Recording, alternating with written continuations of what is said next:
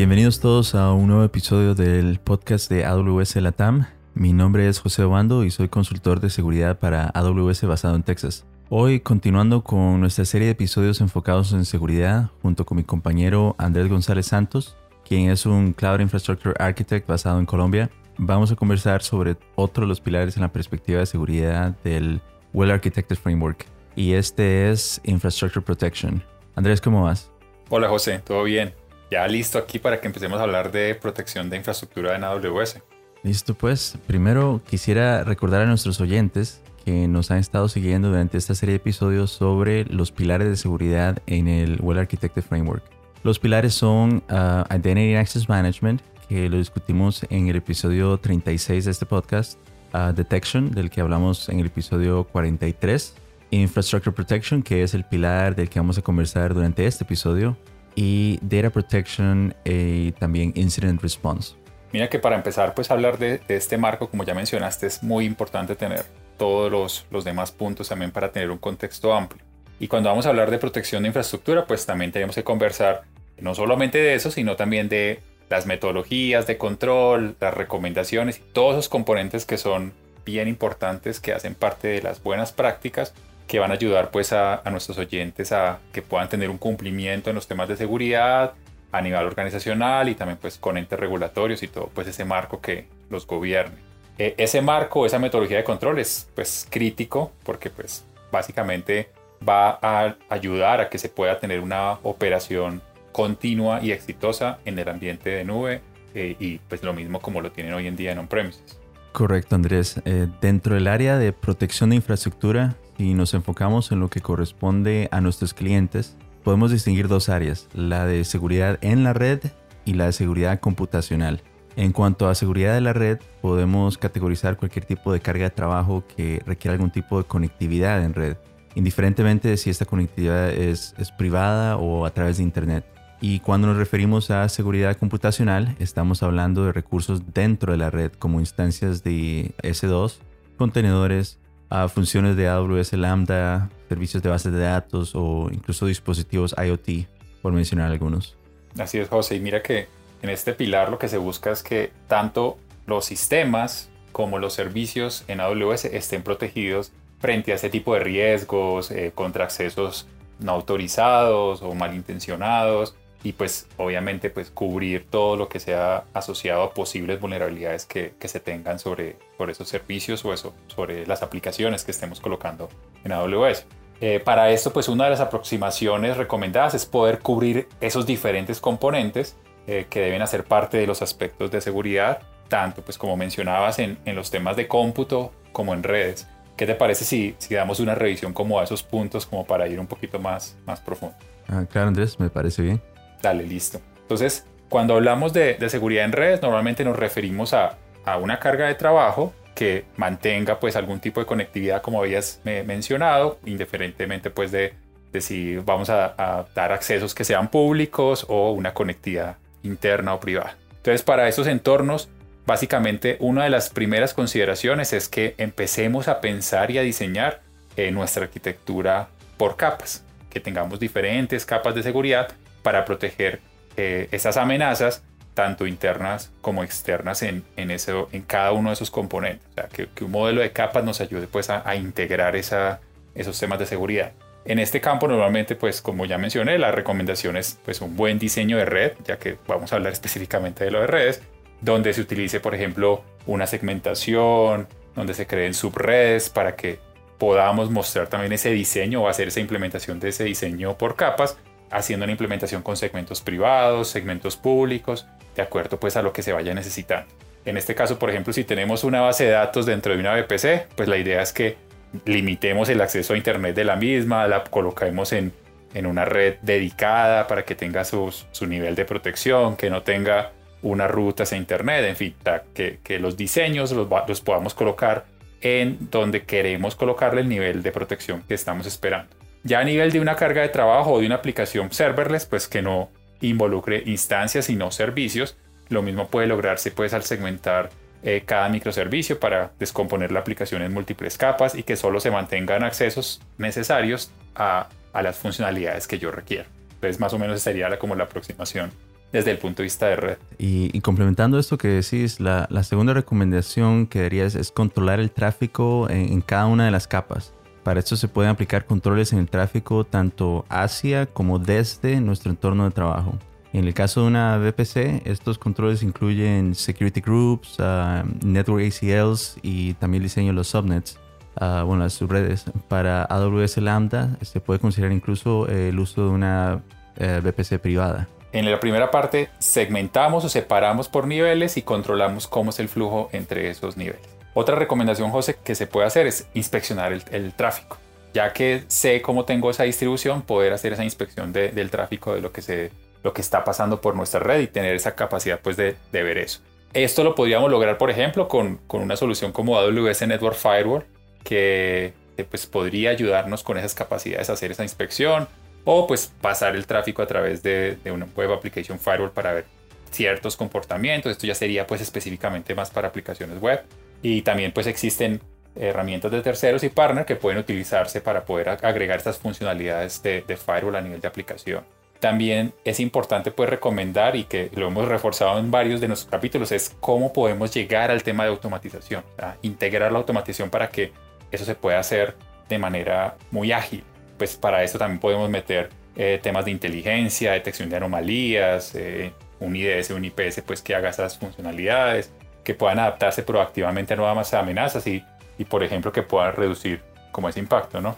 Y digamos, ahora para definir sobre seguridad computacional, que era el otro tema, hacer esto un recurso con distintos niveles de abstracción, como por ejemplo decir um, una instancia de S2 comparado a una función de AWS Lambda o un contenedor me gustaría hablar de las recomendaciones desde un punto de vista más general. Por ejemplo, eh, aquí en AWS recomendamos implementar un programa de manejo de vulnerabilidades. Esto requiere escaneo frecuente en el código de las aplicaciones, eh, dependencias, librerías utilizadas, así como aplicar parches o actualizaciones de seguridad tanto al nivel de la librería o aplicación como a nivel de sistema operativo en el caso de una instancia de S2. De igual manera, recomendamos validar integridad del software en uso, esto podría implementarse por medio de código firmado para validar que tanto el código como las librerías utilizadas en el entorno vienen de, fuentes confiadas y no han sido manipuladas por terceros. Mira que otro aspecto también clave, eh, como hemos hablado también, es siempre reducir la superficie de ataque. Esto es un, pues, un principio que mucha gente pues, utiliza.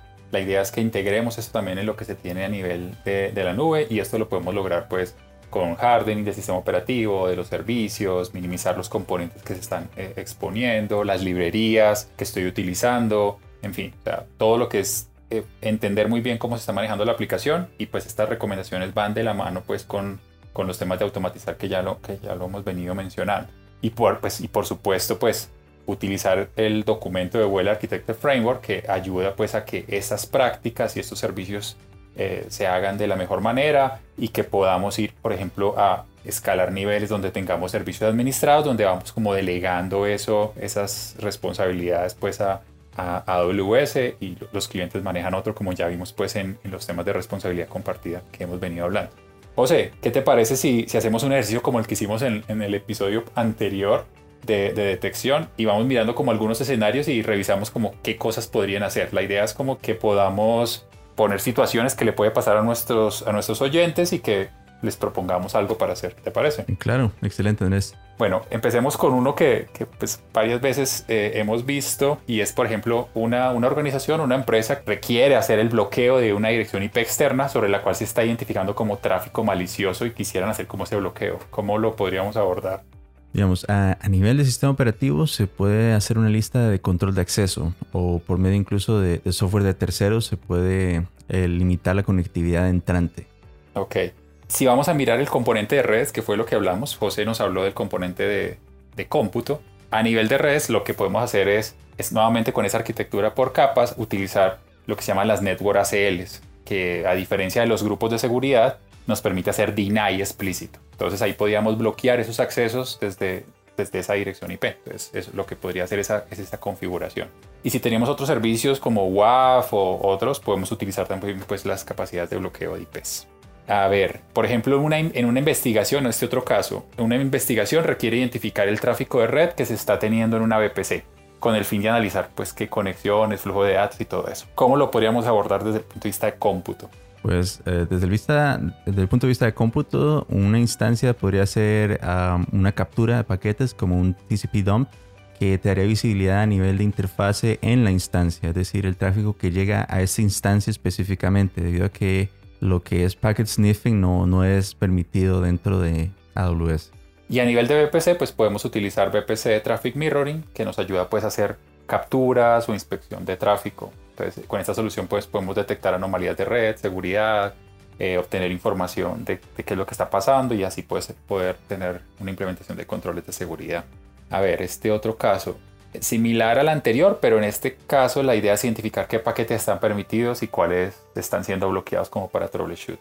Así rápido como para ver qué, qué podemos hacer. Desde el lado de cómputo, a nivel de instancia podemos verificar capturas de tráfico también en una interfase para ver qué paquetes están siendo denegados. Si se utiliza una aplicación de terceros en la instancia ah, para bloquear el tráfico, por ejemplo, podremos verificar los logs de esta aplicación para verificar.